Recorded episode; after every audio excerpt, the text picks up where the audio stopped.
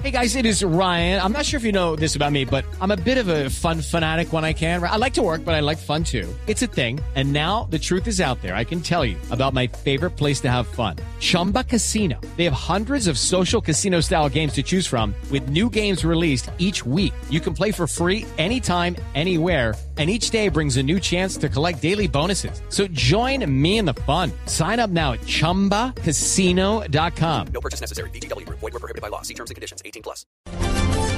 Hace algunos minutos se reabrieron al público cuatro estaciones del metro de Medellín tras la nueva emergencia invernal que generó restricciones del servicio, sobre todo en el sur de la ciudad. Esta medida busca mitigar el impacto que ha generado esta situación para la movilidad de los paisas. En la capital antioqueña está Byron García.